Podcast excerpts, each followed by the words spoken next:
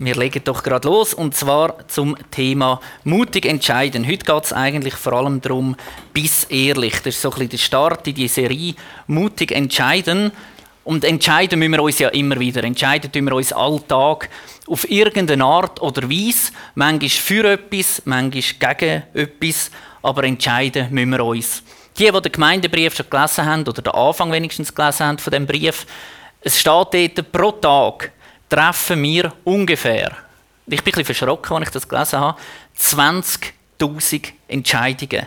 Jeden Tag im Durchschnitt trifft der Mensch 20.000 verschiedene Entscheidungen. Es fängt an am Morgen früh, der Wecker schellt, bip, bip, bip. Die erste Entscheidung, stehe ich auf, stelle ab, stelle auf Schlummern. Ich entscheide mich mal für die Schlummerfunktion, zwei, drei Mal.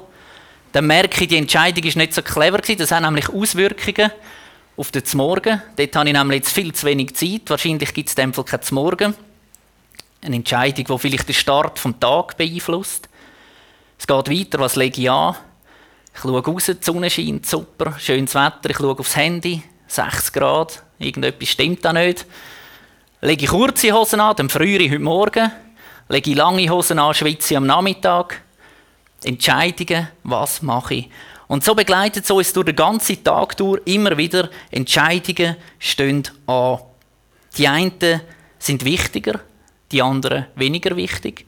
Und es gibt ganz viele Studien zu dem Thema Entscheidungen und da gibt es so interessante Fakten, wo da Leute sammeln, wo die verschiedenen, mich nehme Wunder, wie die, die die Umfragen gemacht haben. Da hast du zum Beispiel ein Fakt ist, dass man im Stehen besser entscheidet wie im Sitzen.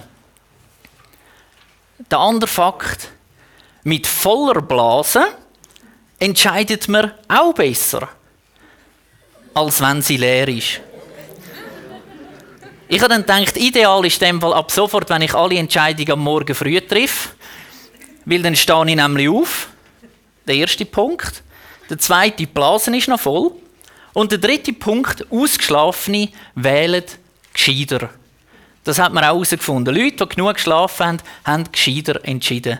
Also am besten ab sofort, wenn ihr wichtige Entscheidungen müsst treffen müsst, trinkt am Abend viel, geht früh ins Bett und am Morgen, wenn die Blase voll ist, stehen ihr auf, sind ausgeschlafen und entscheiden hoffentlich richtig.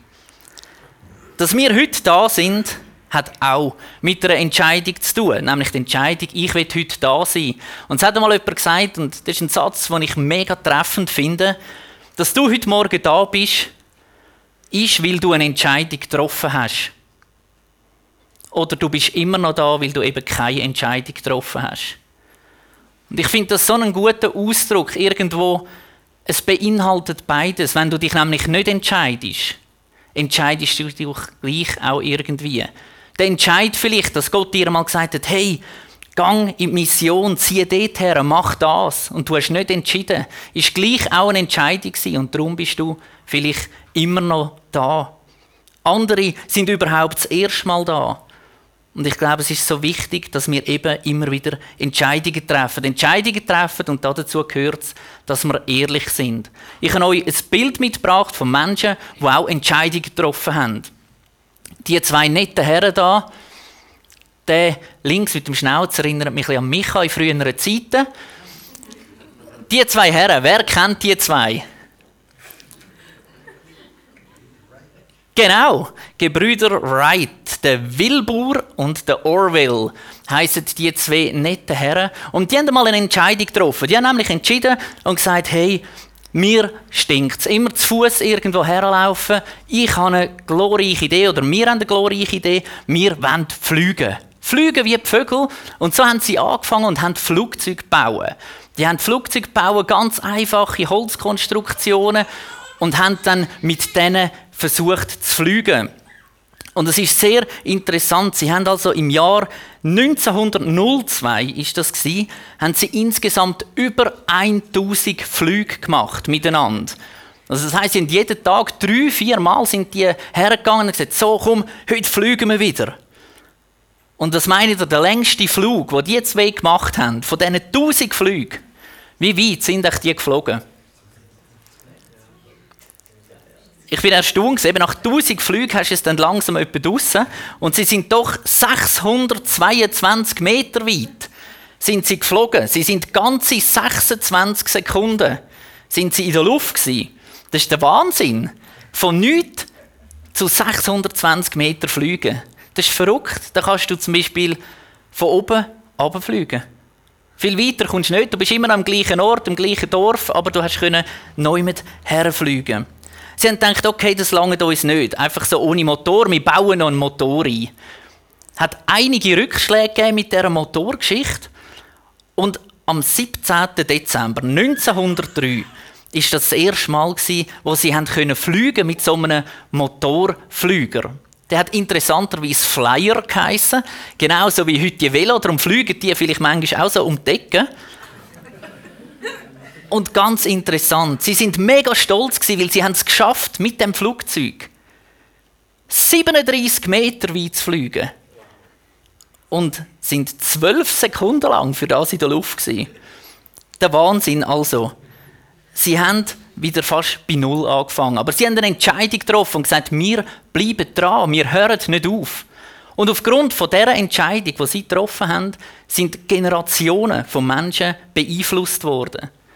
Heutzutage, der längste Flug, den es überhaupt gibt, weltweit, ist 16.700 Kilometer. Ohne Umsteigen geht das 18 Stunden und 45 Minuten und geht von Singapur bis nach New York. So eine weite Strecke, weil zwei einmal am Anfang entschieden haben, wir wollen etwas probieren. Die Durchschnittsgeschwindigkeit hat sich auch ein gesteigert. Ca. 880 km pro Stunde fliegt man da. Eine Entscheidung, die Generationen beeinflusst hat. Ein anderer Mann, vielleicht kennt ihr auch jemand, der hat entschieden, ich fliege lieber nicht, das ist zu hoch oben. Ich baue Autos. Autos, die massentauglich sind. Und zwar der Henry Ford. Er hat angefangen und hat Autos gebaut, die für die breite Masse sind. Nicht einfach für Einzelne, nicht einfach Prototypen, sondern so, dass Menschen von A nach B kommen in nützlicher, schneller Frist. Ein Mensch, der eine Entscheidung getroffen hat, die Generationen beeinflusst hat. Und ich glaube, das ist ganz wichtig, dass wir uns das bewusst sind. Entscheidungen treffen. Die einen sind ganz persönlich für mich. Lege ich lange oder kurze Hosen an, da schwitzt niemand, da friert niemand, außer einfach ich. Und es gibt andere Entscheidungen, die wir treffen, die Generationen lang, lang nach uns immer noch beeinflussen. Es gibt auch falsche Entscheidungen. Ich habe euch da auch ein Bild mitgebracht. Zur falschen Zeit, am falschen Ort, im falschen Job. Genau das ist vielleicht eine Entscheidung, die man getroffen hat, wo man gesehen hat, hey, da gibt es mehr Lohn. Das ist eine super Idee. Genau, ist ein bisschen näher am Bildschirm dort äh, auf der rechten Seite. Dann gibt wahrscheinlich einmal Augenprobleme. Entscheidungen, die auch falsch sind. Und ich glaube, die wichtigste Frage in allen Entscheidungen ist das, was wir heute Morgen anschauen. Bin ich ehrlich mit mir selber? Das ist so eine Frage, die man sich schneller machen stellen ja, bin ich ehrlich mit mir selber? Und ich glaube, noch wichtiger ist das zweite Wort dort dann am Schluss. Wirklich. Bin ich wirklich ehrlich mit mir selber? Will ich einfach etwas erzwingen, damit es für mich stimmt? Ich habe schon ein paar Mal gemerkt, ich kann mir Sachen schönreden. Manchmal sind es Sachen, wo ich das Gefühl habe, ich bin gar nicht ehrlich. Ich will es einfach. Ich will es. Ich habe das Gefühl und dann verkaufe ich es vielleicht noch fast so, dass Gott mir das gesagt hat. Aber eigentlich will ich es erzwingen. Und wir lesen im Jeremia 17,9 einen Vers, wo folgendes steht. Nichts auf dieser Welt ist so hinterhältig und verschlagen wie das Herz des Menschen. Wer kann es durchschauen? Nichts auf dieser Welt ist so hinterhältig und verschlagen wie das Herz des Menschen. Wer kann es durchschauen? Ich habe den Vers gelesen beim Vorbereiten und dachte, ha, das ist jetzt auch noch frech. Also mein Herz ist sicher nicht so. Ich habe ein weiches Herz, ich bin sicher nicht hinterhältig und verschlagen, das ist ja, also das sind vielleicht alle anderen, aber sicher nicht ich. Wer kann es durchschauen? Und ich habe gemerkt, hey, das Herz ist schon etwas Hinterhältiges und Verschlagenes. Das beeinflusst so viel von meinen Entscheidungen. So viele Sachen, die ich irgendwo im Leben erlebe, hat einmal in dem Herz angefangen. Jemand hat mal gesagt, das Herz ist der beste Verkäufer, der uns etwas verkauft, das wir nicht brauchen, nicht wollen und uns nicht gut tut. Wo wir nicht brauchen, nicht wollen und uns nicht gut tut. Und oftmals, vom Herz her gesehen, kommen nachher eben Gefühle, die dazukommen. Gefühle, die uns irgendwo beeinflussen, wo man denkt, ah, aber es wäre doch noch schön, es wäre doch noch gut. Und so geben wir dem nachher an. Und es gibt so ein ganz interessantes Phänomen, dass man nachher Entscheidungen trifft, die rein rational gesehen überhaupt keinen Sinn machen. Einfach, weil das Herz irgendwo unsere Gedanken hat anfangen Zum Beispiel das Thema Diät. Wir sind in der Schweiz, da kann man offen über alles reden. Diät. Wer hat schon mal eine Diät gemacht? Oder will eine Diät machen? Oder ist gerade dran, eine Diät am machen? Oder denkt irgendwann, mache ich dann vielleicht mal eine Diät? Genau, sehr gut. Einzelne Hände gehen rauf. Und ganz ein spannendes Phänomen ist doch bei einer Diät. Jetzt entscheide ich zum Beispiel, ich esse sofort nur noch Salat und Gemüse. Und dann esse ich das am Montag Salat und Gemüse. Ich esse am Dienstag Salat und Gemüse. Ich esse am Mittwoch Salat und Gemüse. Am Donnerstag denke ich, ich mache es anders. Ich esse Gemüse und Salat. Am Freitag esse ich wieder Gemüse und Salat. Und dann ist es Samstag. Und am Samstag gehe ich aufs Rellerli. Und dann steht dort in den Karten rein, Doppelrahm mit Meringue. Doppelrahm mit Meringue, das ist nicht in der Gemüseabteilung, sondern eher hinten, beim Dessert. Und dann zumal sage ich mir, ah, jetzt habe ich die ganze Woche oder die halbe Woche Salat und Gemüse gegessen, nachher Gemüse und Salat. Jetzt gönne ich mir doch mal ein Meringue mit Doppelrahm. Was hat die Meringue mit Doppelrahm zu tun mit meiner Diät, mit dem Salat? Nichts. Ich fange mir das an einreden, dass ich mir das verdient habe, weil ich voran nur Gemüse und Salat gegessen habe. Es ist kontraproduktiv. Die Meringue mit Rahm, die macht alles kaputt, was vorher war. Aber ich rede mir das ein und am Schluss glaube ich es noch und denke, wow, ich habe es verdient, ich belohne mich selber. Aber eigentlich bestrafe ich mich in dem hinein, weil die ganze Woche für nichts war. Das Herz trifft zumal interessante Entscheidungen. Ein anderes Beispiel. Fußball-Weltmeisterschaft. Sehr ein aktuelles. Überall laufen die Match. Du hockst daheim, schaust das im Fernsehen und zumal denkst, hm, eigentlich ein neuer Fernseher. Dort würde ich es viel besser sehen. Mit dem neuen Fernseher, vielleicht so einen, wie es beim Rialto haben. Dort haben sie einen riesen Fernseher aufgehängt. Un dünne, mega scharfes Bild. Ich glaube, jetzt brauchen wir einen neuen Fernseher. Wieso denn? Ja, dann, dann sehe ich es schärfer, dann sehe ich es besser. Faktisch aber eine gewisse Auflösung. Ich kann das Auge gar nicht mehr unterscheiden, ob jetzt das schärfer ist oder nicht. Und es geht so lange, dass ich das Gefühl habe, ich sehe das Goal nicht mehr gut wenn ich nicht so einen scharfen Fernseher habe. Und ich gehe in den Laden und kaufe nachher einen Fernseher, weil ich das Gefühl habe, die können wahrscheinlich sonst zu Russland gar nicht mehr weiterspielen, wenn ich keinen Fernseher habe, weil sie wahrscheinlich darauf warten, dass ich wieder ausgerüstet bin und das wirklich auch in guter Qualität sehe. Was hat die Fußball-WM mit meinem alten Fernseher zu tun? Oder mit meinem vielleicht neuen? Nichts. Überhaupt nichts. Aber ich fange es mir an, einreden. Und das letztes Beispiel – Vielleicht auf die Gemeinde bezogen. Ich bin am Montag arbeiten, ich bin am Dienstag arbeiten, am Mittwoch, am Donnerstag, am Freitag. Ich habe eine mega strenge Woche. Ich bin unmüde. Und dann kommt der Sonntag. Und dann denke ich, hm, ich habe so eine strenge Woche. Jetzt belohne ich mich mal. Und ich schlafe aus. Ich gehe nicht in den Gottesdienst. Ich habe letztens ein interessantes Gespräch mit jemandem und habe gesagt, wenn du für dich, dich für das entscheidest, ob wir 100 Leute da haben oder ob wir 10 da haben, gleich wäre jetzt übertrieben, wenn ich das sage, es ist mir gleich. Aber du entscheidest dich für Gott oder gegen Gott in dem Moment. Du sagst, ich will Zeit mit Gott verbringen, ich will in die Begegnung oder nicht. Was hat das für einen Zusammenhang? Viel schaffen und Zeit mit Gott verbringen und das abwiegen und sagen, ich entscheide mich fürs eine oder fürs andere. Ich sage damit nicht, dass jeder immer, jeden Sonntag muss da sein und niemand mit darf ausschlafen. Versteht mich richtig. Aber ich sage damit, dass unser Herz manchmal anfängt, Sachen zu entscheiden, die überhaupt nicht mehr rational sind, die gar nicht in einem Zusammenhang stehen zueinander. Und ich glaube, darum ist es wichtig, dass wir uns immer wieder ehrlich vor Augen führen, wieso haben wir uns entschieden für das oder wieso haben wir uns eben nicht entschieden. Wir können doch ehrlich sein und sagen, hey, ich habe einfach Lust auf ein Dessert. Nicht, weil ich es mir verdient habe, weil ich viel Gemüse gegessen habe, sondern weil ich Lust habe. Ich will einen neuen Fernseher, nicht weil jetzt Fußballweltmeisterschaft ist, sondern einfach, weil ich mir das gönnen will. Ich will am Sonntag ausschlafen, weil ich müde bin. Und nicht einfach irgendwie eine Ausrede suchen, weil ich halt hart geschafft habe und Zeug und Sachen. Und wir sind so gut, die Sachen vorher schieben. Leute oder Gegenstände, die nachher mit dem Kopf herheben für unsere Entscheidungen. Ich habe das eine Weile lang auch so gehabt und gemerkt, immer, wenn es irgendwie darum ging, an Konzert gehen oder so, dann ist immer so bei mir so, ah, dann gesagt, ja, ich bin halt nicht so der Konzerttyp, ja, das ist mir zu laut und weiß ich nicht was. Und bis ich mal gemerkt habe, hey, wenn ich ganz ehrlich bin, ich habe Angst.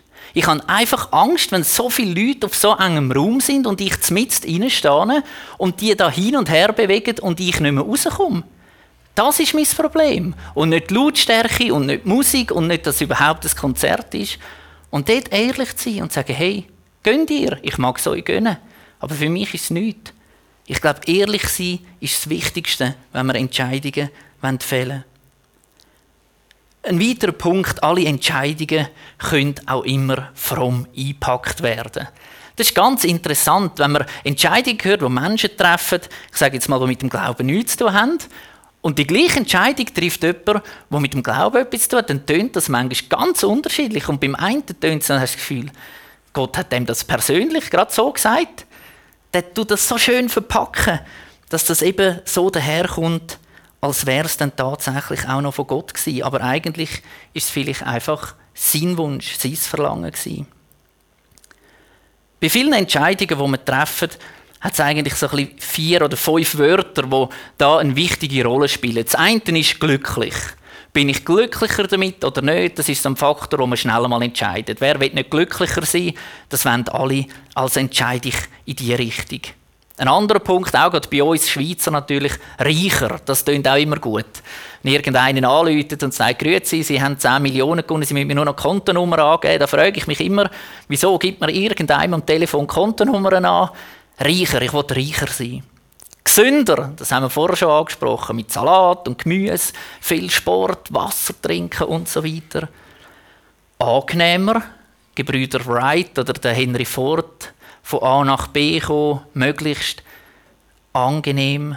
Nehme ich ein Erstklassbillett oder ein Zweitklasse? Wenn es viele Leute haben, nehme ich lieber das Erstklasse. Wenn es wenig haben, nehme ich auch lieber das Erstklasse. Weil es ist doch einfach angenehmer. Oder eben Entscheidungen, wo man das Gefühl hat, das ist richtig, wenn man sie so trifft. Es gibt aber natürlich, auch wenn man von Entscheidungen redet, immer die Menschen, die eben nicht gern entscheiden. Die auch finden, ah, Entscheidungen ist schon gar nichts für mich. Und ich entscheide mich lieber nicht. Und auch da gibt es eigentlich fünf Gründe, wieso dass wir uns nicht entscheiden wollen. Der allererste Grund ist ganz einfach Angst. Angst, dass man sich vielleicht falsch entschieden hat. Angst, dass man sich vielleicht gegen jemanden oder etwas entschieden hat, ohne dass man es überhaupt weiß und darum tut man gescheiter gar nicht entscheiden.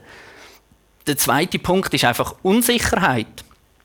Ja, soll ich mich entscheiden? Ich bin mir nicht ganz sicher. Ich warte gescheiter, bis ich sicher bin. Vielleicht ist es dann auch schon zu spät, aber dann ist es wieder sicher. Weil es ja dann zu spät ist, dann muss ich mich gar nicht mehr entscheiden. Konsequenzen, die eine Entscheidung haben kann. Wenn ich mich für etwas entscheide, dann im Normalfall ist das auch, ich entscheide mich gegen etwas. Das ist ähnlich wie wenn man heiratet. Ich sage immer bei den Trauungen, das Ja, das man zueinander hat, das beinhaltet automatisch ein Nein gegen alle anderen. Konsequenzen. Enttäuschungen vielleicht. Du hast dich für etwas entschieden und es hat dich enttäuscht. Das können Menschen sein, wo du dich für sie entschieden hast. Das können Gegenstände sein. Ich habe auch schon etwas letztens einen Schirmständer gekauft, ganz etwas Banales, so einen Sonnenschirmständer. Ich dachte, das ist mega cool, das ist nur halb so groß, den kannst du gut beim Balkon herstellen. Dummerweise stellen wir ihn jetzt beim Sitzplatz her. Wenn dann ein Luftzug kommt, äh, habe ich seitdem immer panische Angst, dass äh, Dina erschlagen wird, weil der Schirm immer mal umtätscht. Das heisst, ich bin enttäuscht worden von dem Schirmständer, habe jetzt für doppelt so viel Geld nochmal einen müssen kaufen, der doppelt so groß ist und so schwer ist. Enttäuschung, weil ich eine falsche Entscheidung getroffen habe. Oder das Mittelmaß. Ich habe nur das Mittelmaß gewählt. Da hätte es doch noch etwas Besseres gegeben und ich warte lieber drauf. Ich finde es so lustig, bei meinen Eltern zum Beispiel mit dem Handy. Der Vater sagt immer mal wieder, oh, jetzt hast du wieder ein neues Handy. Ich sage, ja, haben wir ein neues gekauft. Das Abo ist abgelaufen. Ja, weißt du, du kannst dir immer wieder ein neues kaufen, da kommt immer wieder ein neues raus. Ich sage, ja, das ist schon so. Und das sind Leute, die sagen, ich entscheide mich lieber nicht. Er, er kommt dann dafür immer mal wieder und sagt, ja, gell, könnte ich auch ein neues haben und so. Ich sage, ja, du könntest auch ein neues haben, dein Abo ist abgelaufen. Nein, nein, weißt du, da kommen sowieso immer wieder neue raus. Man müsste eine Entscheidung treffen und man gibt sich mit dem Mittelmaß zufrieden, damit man eben nicht muss entscheiden muss. Das Nicht-Entscheiden kann man auch fromm verpacken. Ich weiß nicht, was Gott will und darum entscheide ich nicht.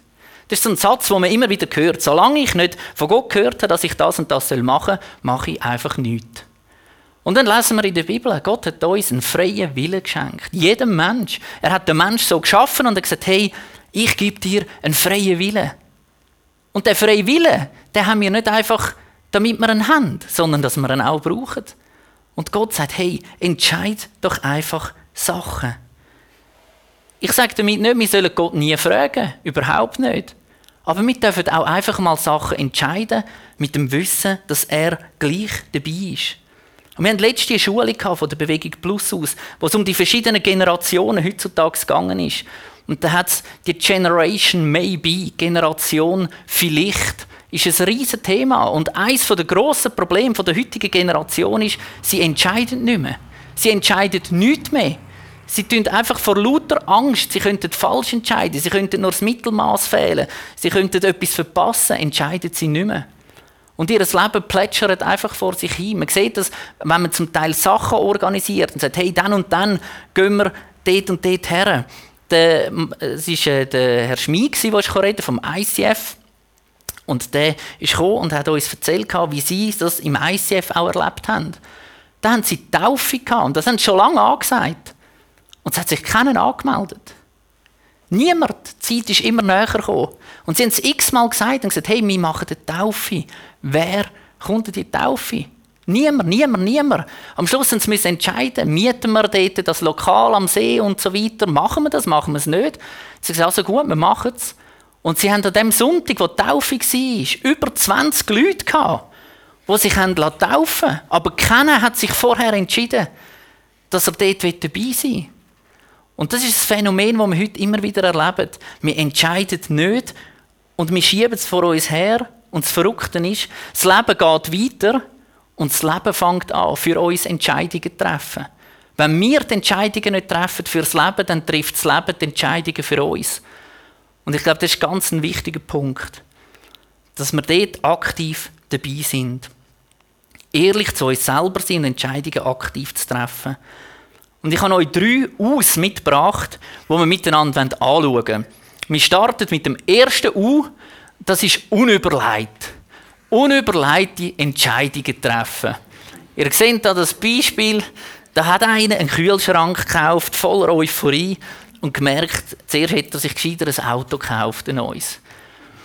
Entscheidungen, die wir immer wieder treffen, die sind einfach nicht von A bis Z durchgedacht. Ich sehe das immer wieder zum Teil, auch wenn man mit Menschen unterwegs ist und mit ihnen redet, was hast du so für einen Plan für dein Leben und die erzählen und du merkst ja aber, hey, das ist vielleicht von A bis M gedacht oder so. Aber hinten, da hat es noch einen Haufen Buchstaben, das ist noch nicht fertig gedacht. Wir haben mal ganz eine lustige Aktion gemacht. In Zürich haben die einen das Gefühl, man könnte auf den Turm bei den Kille eine Weihnachtsmütze, so eine Samichlaus-Mütze aufsetzen, dass die ganze Stadt sieht, dass eine Samichlaus-Mütze Und alle fragen, was ist das und kommen zu unsere Kille. Und ich habe gefunden, ja, haben wir das durchstudiert? Und so, ja, das machen wir.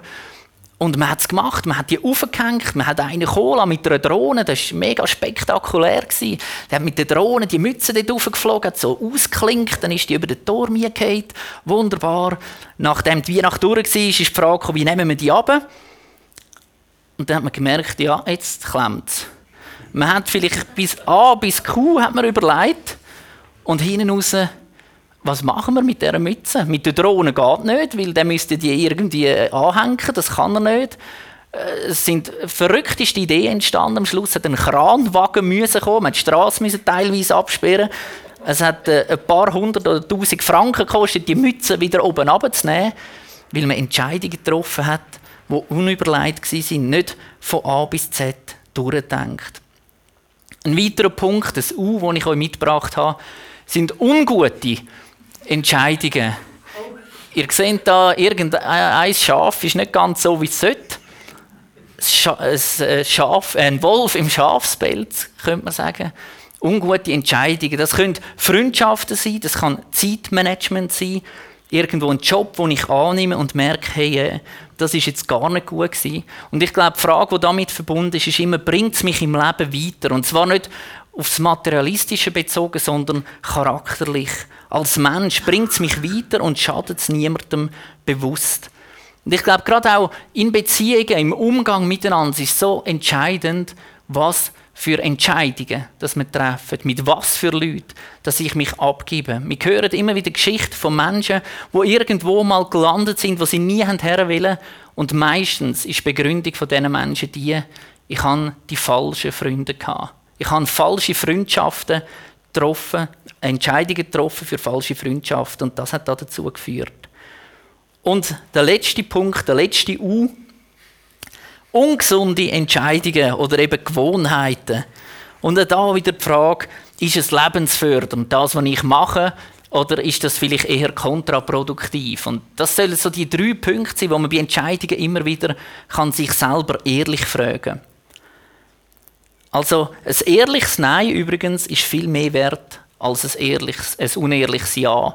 Und ich glaube auch dort in Entscheidungen treffen, Ja oder Nein. Man darf auch mal Nein sagen, ohne dass man sich muss rechtfertigen muss, ohne dass man nachher irgendwo muss einen Kopfstand machen und überall irgendwo Stellung nehmen, sondern Nein darf auch mal Nein sein. In dem Sinne übernehmen wir Verantwortung für unser Leben. Ich möchte zum Schluss noch eine Geschichte erzählen. Eine Geschichte in der Bibel, wo genau die drei Punkte zusammenkommen. Das Unüberleiten, Ungute, Ungesunde. Und zwar gehen wir für das an einen Ort im 2. König 23, 35 bis im 2. König 25, 30 ist die Geschichte drin. Das ist 600 Jahre vor Christus da hat es auf der Landkarte, ähnlich wie man es heute vielleicht gesagt wenn man Europa anschaut, und da gibt es noch mit Liechtenstein, die haben ja dort auch einen König, so ganz klein, hat das babylonische Reich gegeben, und dann hat es ganz klein neu mit noch Juda gegeben. Dort hat es einen König gehabt. Und ich habe mich gefragt, wieso eigentlich ist das so riesiges Reich gewesen, das babylonische Reich, und so klein das, Juda, äh, das judäische Reich, wieso ist der nicht einfach gekommen und hat gesagt, so, aus Ende, das gehört jetzt auch mir, da machen wir alles die gleiche Farbe auf der Landkarte.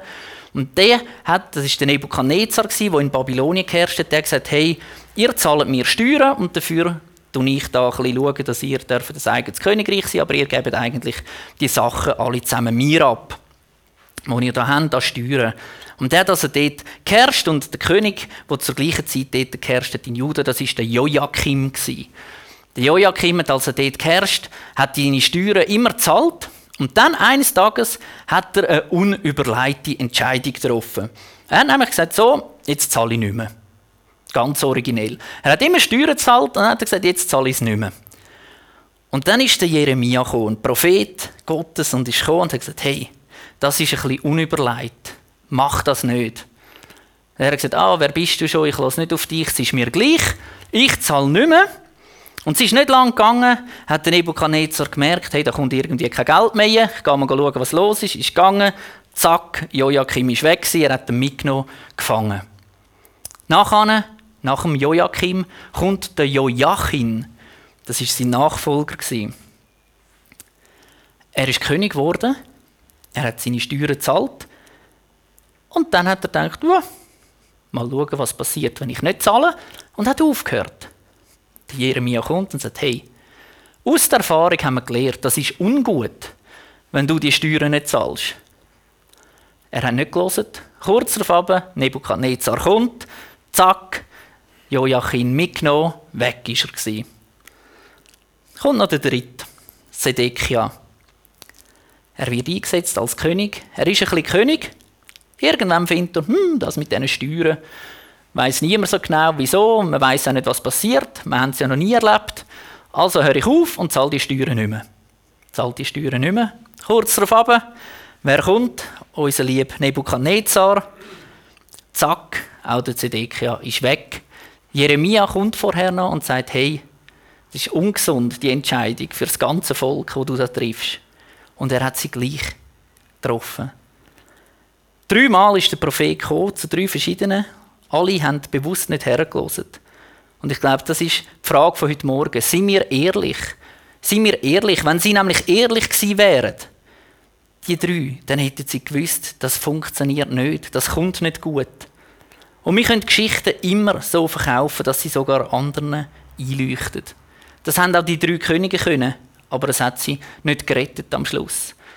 Und darum glaube ich, ist es so wichtig, dass wir ehrlich sind. Ich will euch zu zwei Sachen ermutigen heute Morgen. Das erste, Entscheid zu treffen. Trefft aktiv Entscheidungen, nicht dass nachher irgendwann spät ist. Und der zweite Punkt, sind ehrlich. Ehrlich, wenn ihr Entscheidungen trefft. Wir müssen keine Angst haben, auch nicht vor falschen Entscheidungen. Gott lässt uns nicht hängen. Das Volk Israel hat immer wieder mal falsche Entscheidungen getroffen. Gott hat nie gesagt, jetzt ist genug, sondern er ist an ihrer Seite geblieben. Er ist gnädig gewesen. Und ich wünsche mir, dass wir das auch als Gemeinde sind. Dass wir genauso wie Gott gnädig ist über falsche Entscheidungen, auch wir als Gemeinde gnädig sind, wenn jemand falsche Entscheidungen trifft. Weil vielleicht hat ja das Leben die Entscheidung für ihn getroffen und gar nicht er oder sie, weil sie eben nicht aktiv angegangen sind. Dass wir dort gnädig sind und sagen, hey, und wir gehen zusammen weiter. Im 2. Timotheus 1,7 heißt es, denn Gott hat uns nicht einen Geist der Furcht gegeben, sondern einen Geist der Kraft, der Liebe und der Besonnenheit. Ich glaube, das ist ganz ein wichtiger Vers, dass wir den mitnehmen, wenn wir Entscheidungen treffen. Wir müssen keine Angst haben vor Entscheidungen, weil Gott hat uns einen Geist gegeben, der Kraft hat, einen Geist, der Liebe hat und Gnade, auch für unsere Mitmenschen und Besonnenheit, dass wir eben überlegen, was für Entscheidungen das wir treffen. Und ich habe für mich angefangen, wenn ich bete, dass ich immer all meine Wünsche aufzähle. All meine Wünsche und meine Sehnsucht, sagt das der grosse Fernseher oder was auch immer.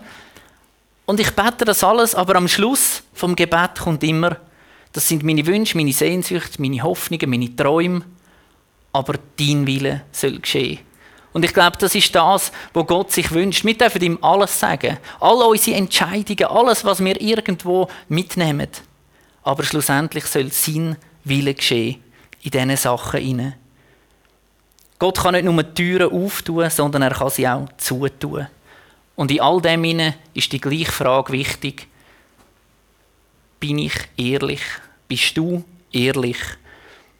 Und ich will zum Schluss noch beten, ihr dürft gerne aufstehen dazu, dass wir wirklich Entscheidungen treffen und ehrlich sind. Dass wir aktiv Entscheidungen angehen und zu dem stehen, wo wir fühlen und wo Gott irgendwo in uns anklingen lässt.